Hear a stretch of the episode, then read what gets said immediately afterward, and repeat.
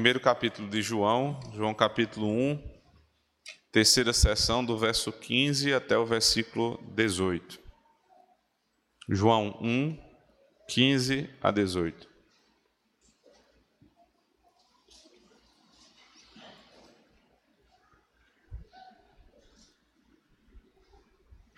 Verso 15.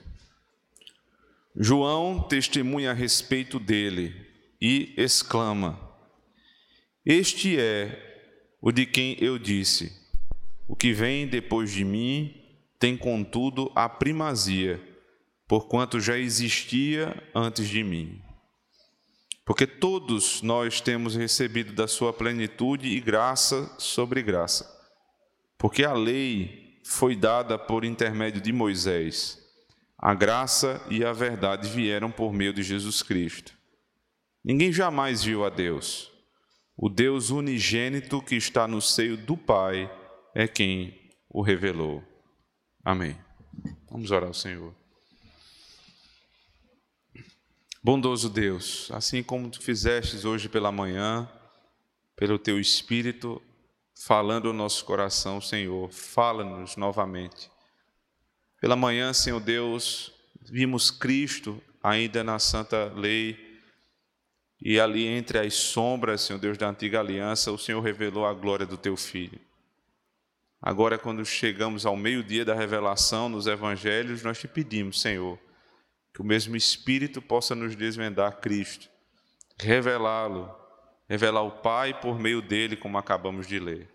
E assim saiamos daqui, Senhor Deus, cheios do teu Espírito, cheios de sabedoria para vivermos conforme nos foi revelado.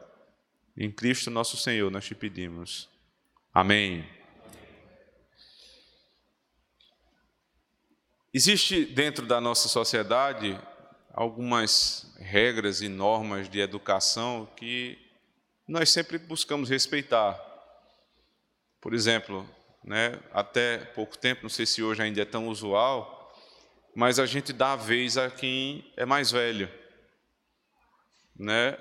As famílias mais tradicionais, as pessoas que têm mais educação, deveríamos tratar sempre assim, elas sabem que os mais velhos têm a primazia. Então, se eu estou num lugar, Estou sentado e chega uma pessoa mais velha, eu respeito os cabelos brancos e me levanto e deixo aquela pessoa sentar. Porque o que vem o primeiro, ou seja, o fato de vir primeiro, concede à pessoa posição. Está patente. O, o ser primeiro deve ser reconhecimento de que aquela pessoa tem mais experiência, que aquela pessoa tem mais dignidade do que o mais jovem, nesse sentido. Assim também em outras relações, por exemplo, você vai no médico, geralmente o médico diz assim, é por ordem de chegada. Então, o que chega primeiro é atendido primeiro, o que chega depois é atendido depois. Mas se chega uma pessoa mais velha, ela passa na frente de todos.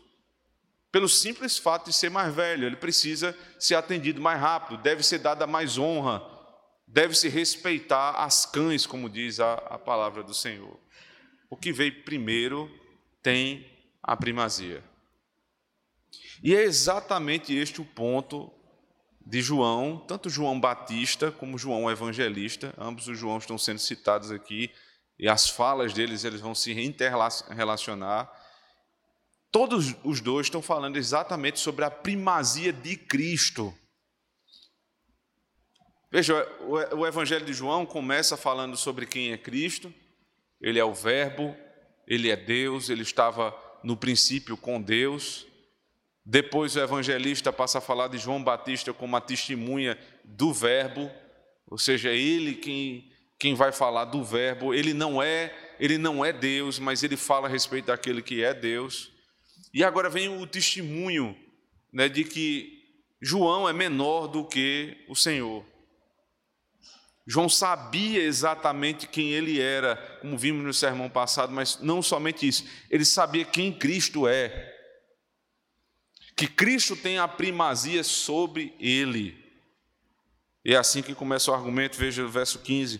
João testemunha a respeito dele e exclama: Este é o de quem eu disse: O que vem depois de mim tem, contudo, a primazia. Veja, porque aqui é uma inversão da estrutura que eu acabei de falar. O que vem primeiro tem a primazia. Só que João está dizendo: o que vem depois tem a primazia.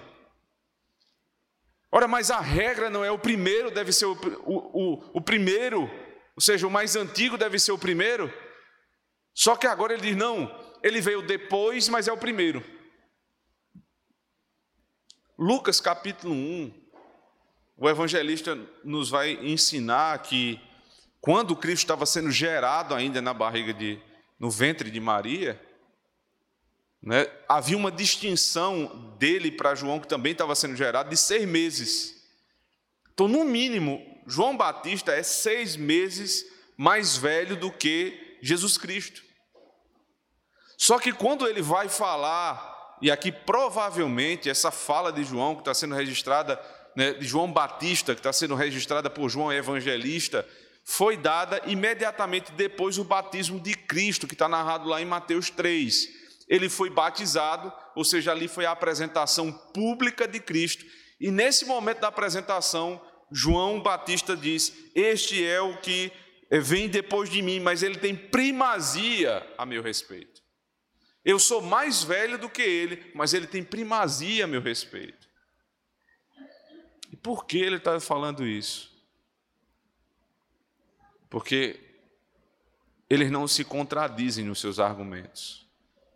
Se no verso primeiro foi dito que no princípio era o Verbo e o Verbo estava com Deus, no princípio, ou seja, que antes de existir mundo, o Verbo já existia, logo ele vem primeiro do que João Batista. O que está sendo revelado aqui é a eternidade de Cristo. João Batista está dizendo: Eu sou mais velho do que ele, na carne, no sangue, mas ele vem primeiro do que eu. Essa, essa é a atenção do Evangelho de João. Porque numa conversa com os fariseus, lá mais adiante, no, no próprio Evangelho, Jesus Cristo vai falar a respeito de Abraão. Ele diz assim: Abraão viu o meu dia e se alegrou. Aí o fariseu disse: Como é que pode? Ele está ficando louco. Ele não tem nem 50 anos. Ele tinha 30. Ele não tem nem 50 anos, está dizendo que é mais velho que Abraão.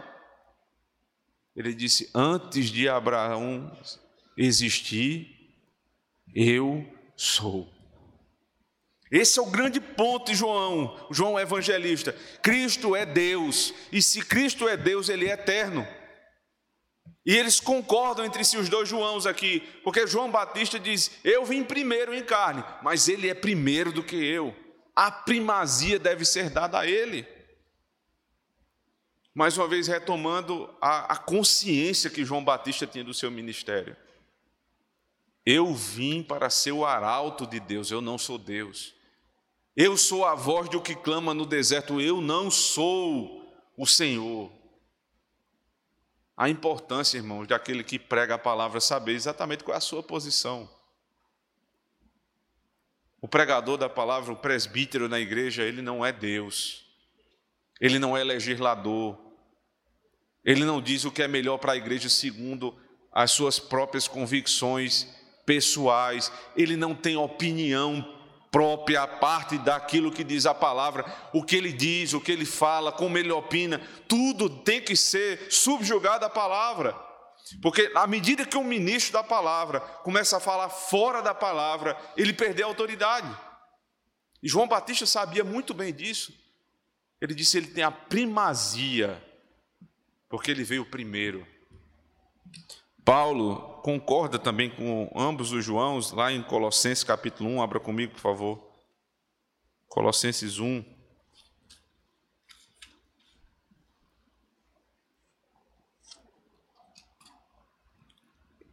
A partir do verso 13. Ele nos libertou do império das trevas e nos transportou, nos transportou para o reino do Filho do seu amor no qual temos a redenção, a remissão dos pecados. Este é a imagem do Deus invisível, o primogênito de toda a criação. E aqui, ambos os conceitos que estão sendo tratados lá, do verso 15 ao 18, estão sendo tratados aqui novamente. A invisibilidade de Deus, que é revelada em Cristo, que é o primogênito de Deus sobre toda a criação. Ele é o primogênito da criação. Veja, isso não é a defesa de que Jesus Cristo é criado na criação. Não é isso. A palavra aqui, protos, que é, é a raiz da, da palavra para que dá a ideia de primogênito, né? Que é primeiro gerado, é porque ele foi gerado de Deus. Ele é o único filho unigênito, como vai ser falado lá em João. Ele é o unigênito do Pai. E a criação descende dele, como João capítulo 1 diz. Nada do que foi feito se fez sem Cristo. Então ele é a primazia da criação. Todas as coisas criadas dependem dele. Nada se nada foi feito sem ele e nada se sustenta sem ele. Tudo depende do Senhor Jesus Cristo. Os ministros dependem de Cristo. A igreja depende de Cristo. A sociedade depende de Cristo. Os governos dependem de Cristo. E você depende de Cristo. E é onde vem a nossa a pergunta que não quer calar. Cristo é de fato o teu primeiro? Ele é o primeiro na tua vida? Lembre-se das, das festas de Israel sempre era o primeiro. Quando você vai ler, por exemplo, a Páscoa, a festa dos pães asmos, as festas que estão todas relacionadas ali com a colheita, ela, ela diz, porque as primícias devem ser dadas ao Senhor. Por que as primícias? Porque do primeiro fruto, aquele primeiro raminho que está saindo, ele era retirado e era entregue no altar do Senhor. Qual é o símbolo disso? Qual é o significado disso? É para que você aprenda que tudo na tua vida primeiro é do Senhor. Como é que eu digo isso? Se meu primeiro pensamento amanhã é do Senhor. Amanhã você vai acordar cheio de problema para resolver, não importa, eu não vou tirar o meu pé da cama se primeiro eu não falar com o meu Senhor. Eu não vou resolver nada sem antes falar com o meu Senhor, sem ler a palavra dele, sem ouvi-lo. Eu não tenho negócios antes desse negócio que é meu Senhor. Os puritanos sempre ensinavam as devocionais manhã e noite. Porque isso é um conceito que fica marcado na nossa mente. Manhã, ou seja, eu não faço nada antes de falar com Deus. Noite, eu nunca vou dormir sem falar com o meu Senhor. Ele é primeiro, ele é o primeiro, ele é o último. Ele é o alfa, primeira letra do alfabeto grego, ele é o ômega, a última letra do mesmo alfabeto. Ele tem a primazia na minha vida, ele acompanha a minha vida, ele vai até o final do meu dia. Não é, não é só para falar da eternidade do Senhor, mas essa eternidade, a primazia dele, tem ligação direta com a tua vida. Se Cristo é o primeiro, então o primeiro dia da semana é dele. O dia do Senhor é dele. Nesse dia eu não tenho negócios, eu não tenho outra coisa, eu não tenho outros pensamentos. O meu pensamento é estar na casa do Senhor é adorar o Senhor, estar com os irmãos, é tomar a ceia, é ouvir a pregação, é cantar os salmos, é ter conversas agradáveis com os irmãos depois. Eu vou aproveitar todo o dia do Senhor, todo o dia. E veja que o culto, o primeiro culto é pela manhã. Porque mais uma vez eu estou dizendo a mim mesmo, a primazia do Senhor. No primeiro dia, nas primeiras horas, eu não vou deixar para o final do dia, mas é a primeira hora do Senhor. Ele é tuas primícias ou não é? Quando eu recebo meu salário, quando eu faço uma venda e recebo o lucro daquela venda, ali também há mais uma tensão. Quem é o primeiro? Quem vem primeiro? O meu credor ou o Senhor? Quem vem primeiro? Essa é uma tensão, irmãos, essa é uma prova de, realmente de fé que todos nós passamos, irmãos, porque todos, nós somos obrigados, pela palavra de Deus, pela santa lei de Deus, a passar por esse tipo de situação. No meu tempo, quem é o primeiro? Da minha semana, quem é o primeiro? Do meu dinheiro, quem é o primeiro? Ele de fato tem a primazia na tua vida, como disse João Batista? Essa é uma pergunta que você precisa responder.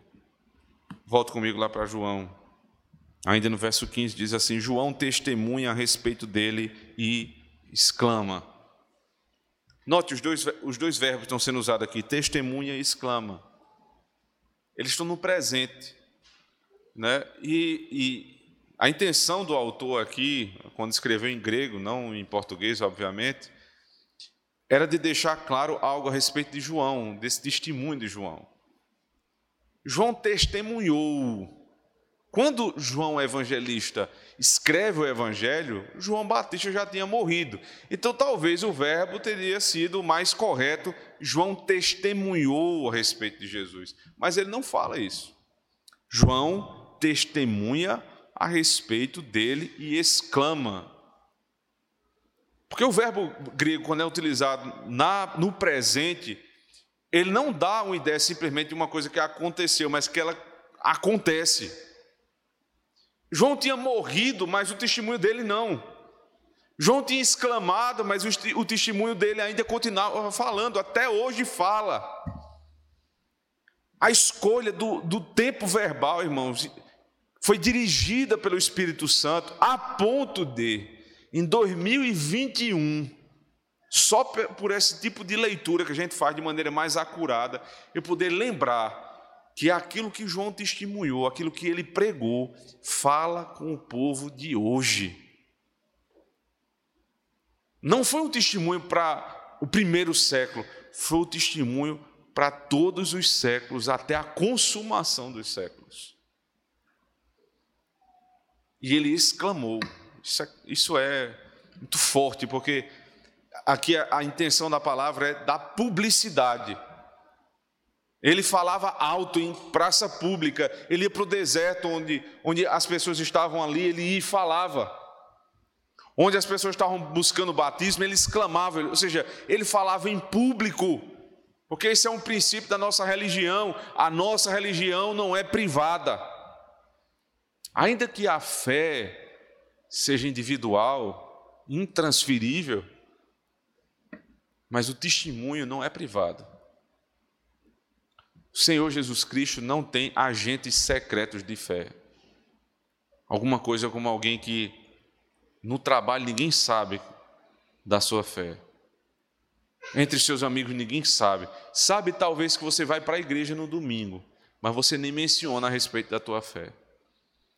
João exclamava em praça pública: Irmãos, a nossa fé precisa ser conhecida por aqueles que estão ao nosso redor.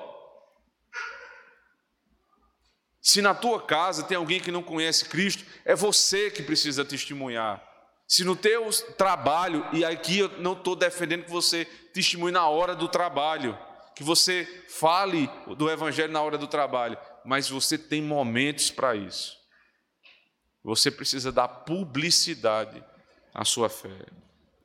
Este é o de quem eu disse: o que vem depois de mim tem, contudo, a primazia, porquanto já existia antes de mim.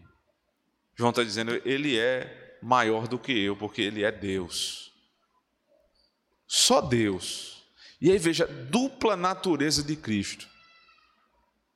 Porque ele está dizendo: ele existia antes de mim mas eu vim primeiro do que ele. Porque na natureza humana, João nasceu primeiro do que Jesus, ou seja, na idade, se, se houvesse cartório na época e fosse pego ali a certidão de nascimento, João era mais velho do que Jesus. Porque essa aqui é a natureza humana de Cristo. Mas se você for olhar nos registros da eternidade, Cristo sempre existiu. João foi. João nasceu, viveu e morreu. Cristo sempre é.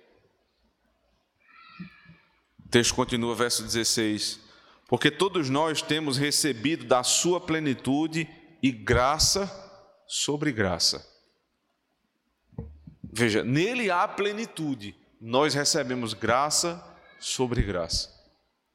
A plenitude da graça está naquele que tem a primazia, mas nós recebemos porções da graça, daquele que é pleno. E aí uma imagem muito forte que eu, é, eu li, pelo menos dois comentaristas, um deles é F.F. Bruce. Ele diz que, veja, porque a, aqui mais uma vez o texto precisa muito da gente voltar para a gramática, porque é um texto complicado. O uso da expressão anti, às vezes é utilizada para substituição, ou seja, graça no lugar de graça. Mas aqui não parece ser isso. Aqui é uma graça sobre a outra graça dando uma ideia de que é uma graça infinita. E aí essa imagem de F.F. Bruce é exatamente a seguinte: ele diz, é como a, as ondas do mar, elas vêm quebrando. Não é uma onda que substitui a outra onda, não é isso que acontece no mar. É a mesma água que está ali, mas uma onda vem e quando ela está quebrando, você diz: pronto, agora o mar vai se acalmar, mas não acalma, vem outra. E aí, quando pensa que vai acalmar, outra, e outra, e outra, e a, o tempo todo assim. Irmão, isso é a graça de Deus, isso é a imagem da graça de Deus sobre a tua vida. Você pensa que está se acabando, você pensa que não tem mais, você perde as esperanças, e vem outra graça. E o sujeito desanima quando ele está lá quase se acabando, a fé já não vai resistir, então vem graça de novo. E é graça sobre graça, e sobre graça é uma onda atrás da outra. É por isso, irmãos, que a palavra de Deus diz que o Senhor nunca dará aprovação ao seu povo sem com isso dar o escape. O escape da aprovação não é você sair da aprovação simplesmente. O escape da aprovação é a graça sobre graça que te sustenta na aprovação. É isso que nós precisamos, irmãos. Graça sobre graça. E por que não acaba? Porque vem daquele que é pleno. Cristo tem a plenitude da graça. Então ele pode dar porção por porção. Por que ele não dá toda a graça de uma vez? Porque eu preciso ir aprendendo a receber porção por porção da graça, dia após dia. É por isso que Paulo vai nos ensinar de graça em graça. Ele escutou do próprio Deus: A minha graça te basta, é suficiente a minha graça. Então o texto prossegue dizendo verso 17: Porque a lei foi dada por intermédio de Moisés, a graça e a verdade vieram por meio de Jesus Cristo. Aqui não tem problema nenhum com a lei, certo? A questão aqui não é um problema com a lei, é porque ele está evidenciando o Evangelho. Qual é, qual é o propósito da lei? É revelar a verdade. Porque fica parecendo que na lei, veja, porque a lei foi dada por intermédio de Moisés, a graça e a verdade por Cristo. Então não tinha verdade na lei? A, a lei é a expressão da verdade de Deus. Mas o ponto aqui é a graça e verdade. Graça e verdade juntas. Na lei você não, você tem a expressão da graça no prólogo. Mas a proposta da lei não é salvar. A proposta da lei é expor o pecado. Inicialmente a lei ela é dada para expor o nosso pecado. Agora, qual é o ambiente da lei? Eu sou o Senhor teu Deus Todo-Poderoso, e te tirei da terra do Egito, da casa da servidão. Não terás outros deuses diante de mim. Não farás para ti imagem de escultura. E eu estou sendo confrontado com a lei de Deus. Então é, é verdade. Se você não cumprir os mandamentos, você vai para o inferno. Então, por intermédio de Moisés, o que viria né, em relação à lei é só condenação. Mas agora, quando eu vejo Cristo, então eu tenho graça e verdade. Ou seja, antes era a verdade tipificada, agora é a verdade realizada. Porque a lei não são só os dez mandamentos. Deixa eu explicar um pouquinho disso aqui. A lei de Moisés não tinha só os dez mandamentos. Os dez mandamentos são um resumo da lei. Nós lemos agora há pouco Êxodo 21, que trata, por exemplo, a respeito do sexto mandamento: não matarás, não furtarás, né, o, o oitavo mandamento, e assim por diante. São expressões da lei na vida cotidiana. Ali tinha verdade. A lei é a verdade. Mas é a verdade tipificada. Então, quando alguém pecava, você tinha que ir lá entregar um cordeiro, sacrificar o cordeiro, derramar o sangue, retirar a gordura, entregar ao Senhor, ir até o sumo sacerdote, ir até lá, diante da arca da aliança, derramava o sangue sobre a arca da aliança e fazia ali né, remissão dos nossos pecados diante do Senhor. Então, tudo isso era, era parte da lei. Era verdade, mas verdade tipificada. Quando vem o Evangelho do Senhor, já não é mais a verdade tipificada, é a verdade realizada. E nela se encontram graça e verdade. Não é a graça a parte da verdade, é graça e verdade. O Salmo 85 nos ensina: beijaram-se a justiça e a paz. Isso aqui é a expressão completa do Evangelho. Nós não vamos desprezar a lei, mas, não, é, mas por ela nós não vamos ser salvos. Então o que é que nós vamos buscar? A verdade em graça. A graça que é plena, ou seja, ela é, sempre é constante na minha vida, mas sem deixar de lado a lei do Senhor. Aqui você tem o evangelho da salvação que estava tipificado lá no Antigo Testamento, por isso que eles eram salvos, mas no meio de sombras, de imagens, né, de, de símbolos, agora você não precisa mais disso. Você chegou ao meio-dia da revelação. Como isso acontece? Em Cristo, aquele que João Batista veio para anunciar. Michael Orton, que é um autor bom, que a gente deve ter certos cuidados com ele em algumas áreas, mas é, é bom, e principalmente o que ele vai falar agora, ele é excelente. Ele diz assim: quando Deus se apresenta sem Cristo, tudo que você vê é fogo, trovões e relâmpagos. Ou seja, é uma imagem terrível, a verdade da lei.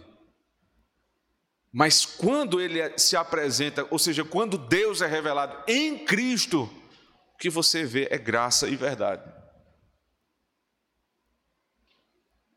Se você pensa em conhecer Deus, mas sem Cristo, o que você vai ver são os trovões lá do Monte Sinai. É por isso que muita gente desanima na fé. E as pessoas olham para a lei, já pensou nisso? Até pessoas que professam a fé e dizem assim: mas essa religião é dura demais. E aí começa a dizer: essa igreja é muito radical, a igreja legalista. Mas como assim, legalista? O conceito legalista que, que eu conheço é você se apegar à letra da lei e não ver mais nada além daquilo ali, a letra fria da lei. Mas o conceito de pureza, de santidade, é você se apegar à lei em Cristo.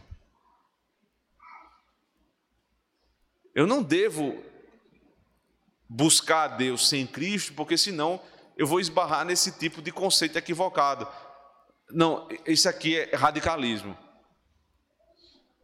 E vou acabar deixando o falso legalismo que está sendo descrito e passando a viver no liberalismo tudo pode. Esse não é o caminho. O caminho é a lei do Senhor precisa ser respeitada. Eu não consigo. Senhor, me ajude em Cristo. Graça e verdade se unindo. Então, quando o Senhor me dá graça para respeitar a lei dele, todo o mérito é dele. Mas quando eu peco, toda a culpa é minha. Essa é a verdade. E eu vou buscar graça novamente do Senhor. Isso é olhar para a lei em Cristo e ter Deus sendo revelado em Cristo e não sem Ele. O último versículo, o versículo 18 diz assim: Ninguém jamais viu a Deus. Deus unigênito que está no seio do Pai é quem o revelou. E é muito interessante você ver como é que o argumento é construído, né? porque ele acabou de falar de Moisés. Vocês se lembram que Moisés pediu algo a Deus em Êxodo 33, dizendo: Senhor, eu quero ver, eu quero ver a tua face, Senhor. E Deus disse: Não, você não vai ver a minha face, mas eu vou passar pela fenda de uma rocha, você vai ver as minhas costas e ali você vai ter o vislumbre da minha glória.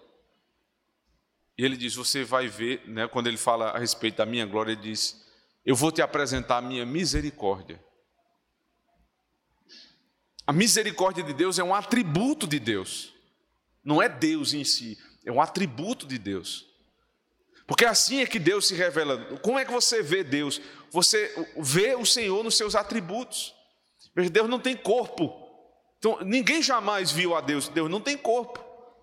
Agora, isso não quer dizer que você nunca viu Deus em sentido nenhum, porque você se provou de Cristo, você já viu a misericórdia dele, você já viu o perdão dele, você já provou da graça dele, você já provou da justiça dele, você já provou da paciência dele. Então, em certo sentido, você já viu Deus em Cristo.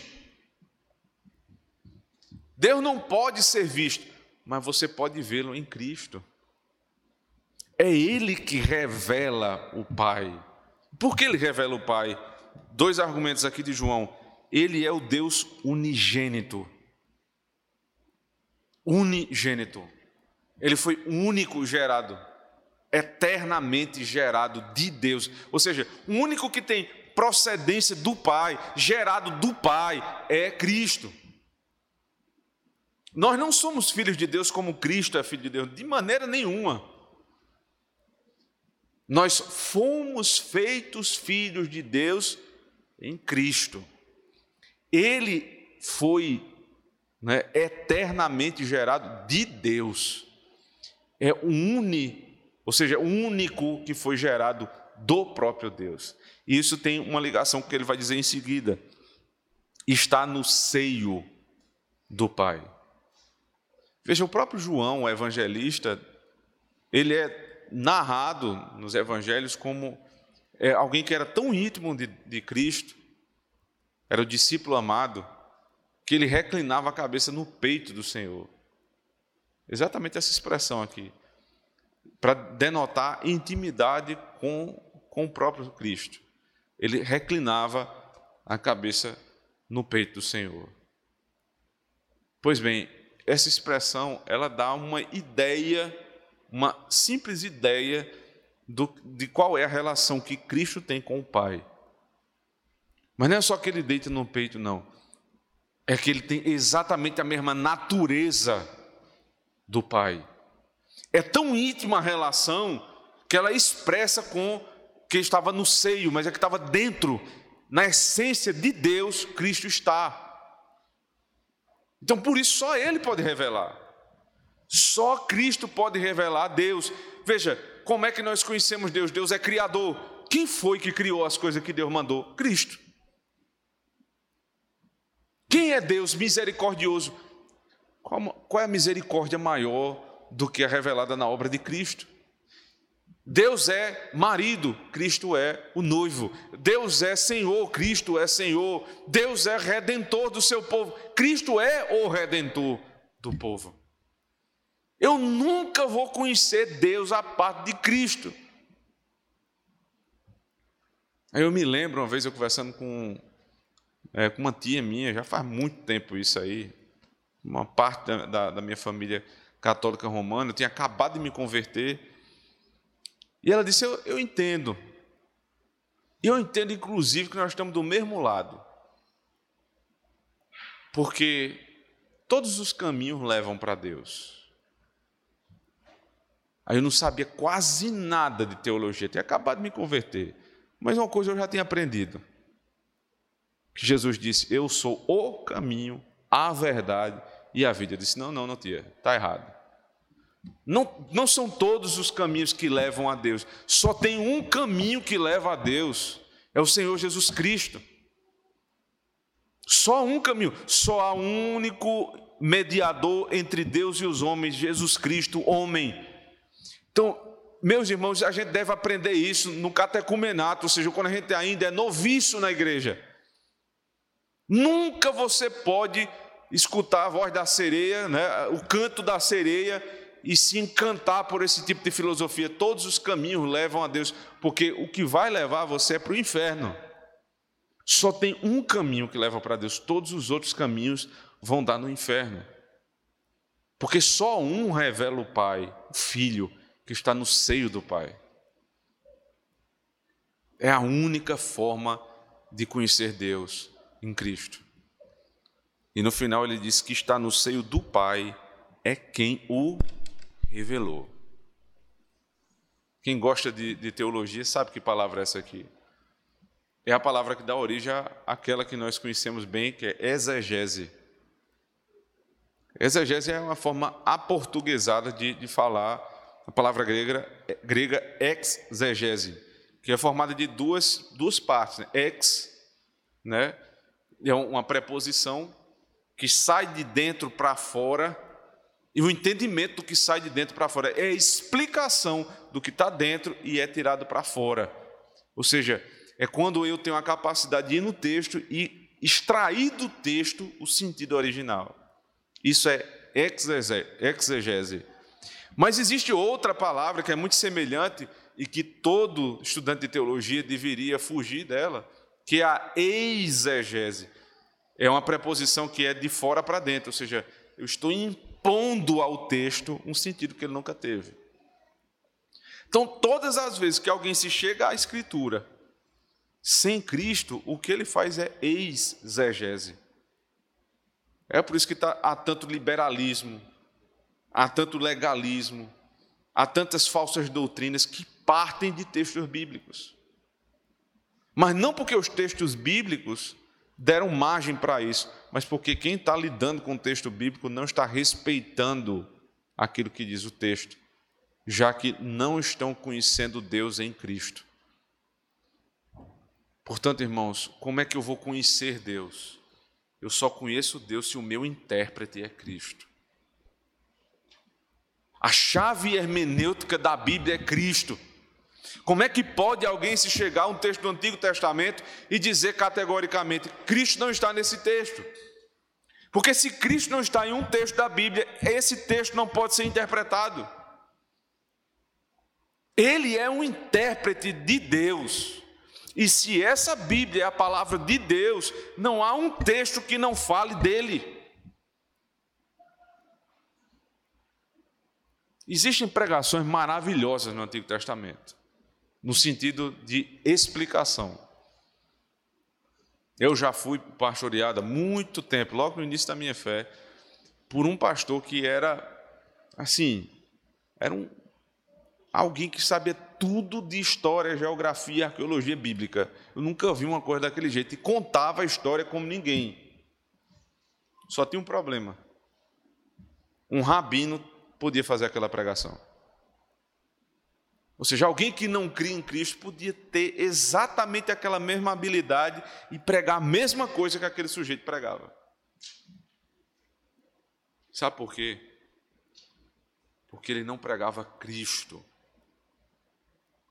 E se tem uma coisa que a gente precisa, precisa aprender, irmãos, você, não só quem prega, mas aquele que ouve também, é que se eu for ouvir uma pregação que não fale de Cristo, não importa o texto, eu não dou ouvidos a essa pregação.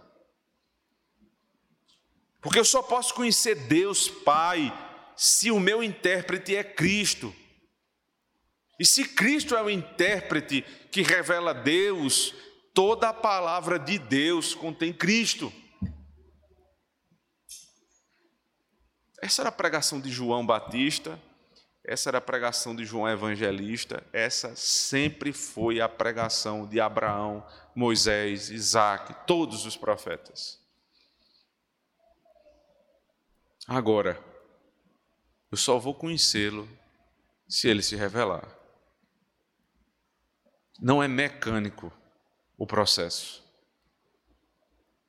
Não é, então agora entendi. Agora eu vou interpretar a Bíblia em Cristo. Onde, onde eu for olhar para o texto, então tem que ver Cristo. Aí tem uma expressão na confissão de fé, no primeiro capítulo da nossa confissão de fé, que diz: ela reconhece que o texto em grego e hebraico são de fato a palavra de Deus.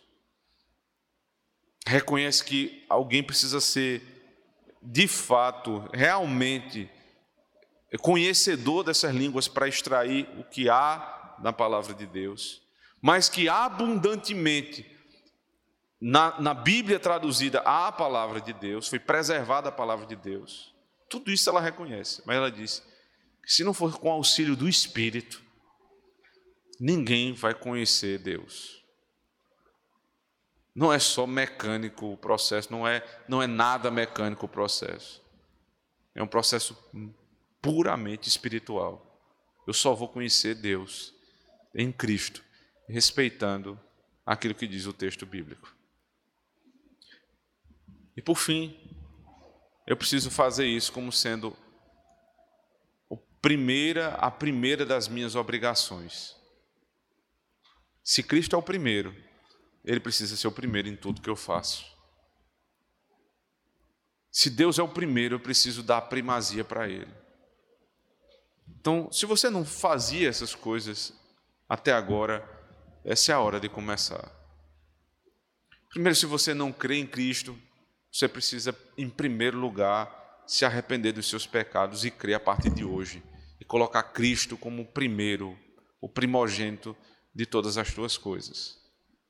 Mas se você é crente, não dava essa primazia a Deus, eu lhe exorto hoje, irmãos, a partir de hoje, quando sair daqui, Diga a si mesmo di, di, diante do Senhor, se comprometa com Ele. Senhor, amanhã eu não vou fazer outra coisa antes de falar com o Senhor. Eu não vou fazer negócio sem pedir ao Senhor a tua bênção, a tua sabedoria. Eu não vou criar meus filhos senão a partir da tua palavra. Eu não vou dormir sem antes falar com o Senhor. A, a minha renda, em primeiro lugar, vai ser separada da tua parte. Senhor, tudo é teu e do Senhor há a primazia na minha vida. O primeiro dia da semana não é meu, Senhor, é teu. E eu vou dedicar todo dia, do começo ao fim, às santas obras do Senhor. E aí você vai provar dos benefícios do Evangelho do Senhor. Graça sobre graça sobre a tua vida. Amém. Oremos, irmãos. Senhor nosso Deus, são poucos os versículos, Senhor Deus, mais grandes, grandes os ensinos na tua santa lei. Nós hoje fomos confrontados, Senhor Deus, com o nosso próprio coração que quer dar primazia a nós mesmos. E lembramos que Cristo vem primeiro. As nossas convicções, nossas opiniões precisam ser deixadas de lado o Senhor tem a primazia. Aquilo que pensamos e como agimos, Senhor Deus, precisa ser submetido à tua santa lei, porque o Senhor revela o teu Pai. Faz-nos, Senhor Deus, íntimos de Deus, como João Batista era e como o Senhor é. A semelhança do Senhor nos faz reclinar no seio do teu Pai e assim vivemos em comunhão com Ele. Ajude-nos, Senhor, em Cristo. Amém.